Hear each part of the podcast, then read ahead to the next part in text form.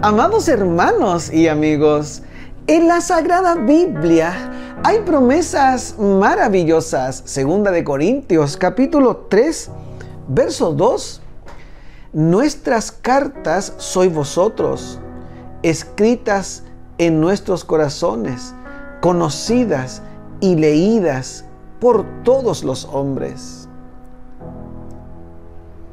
¿Qué forma tenía el apóstol Pablo de validar su ministerio?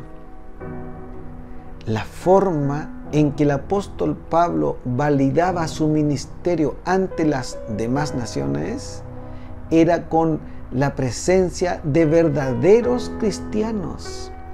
Ese era el certificado, la carta de recomendación ante los demás pueblos cristianos realmente convertidos al Evangelio de Jesucristo.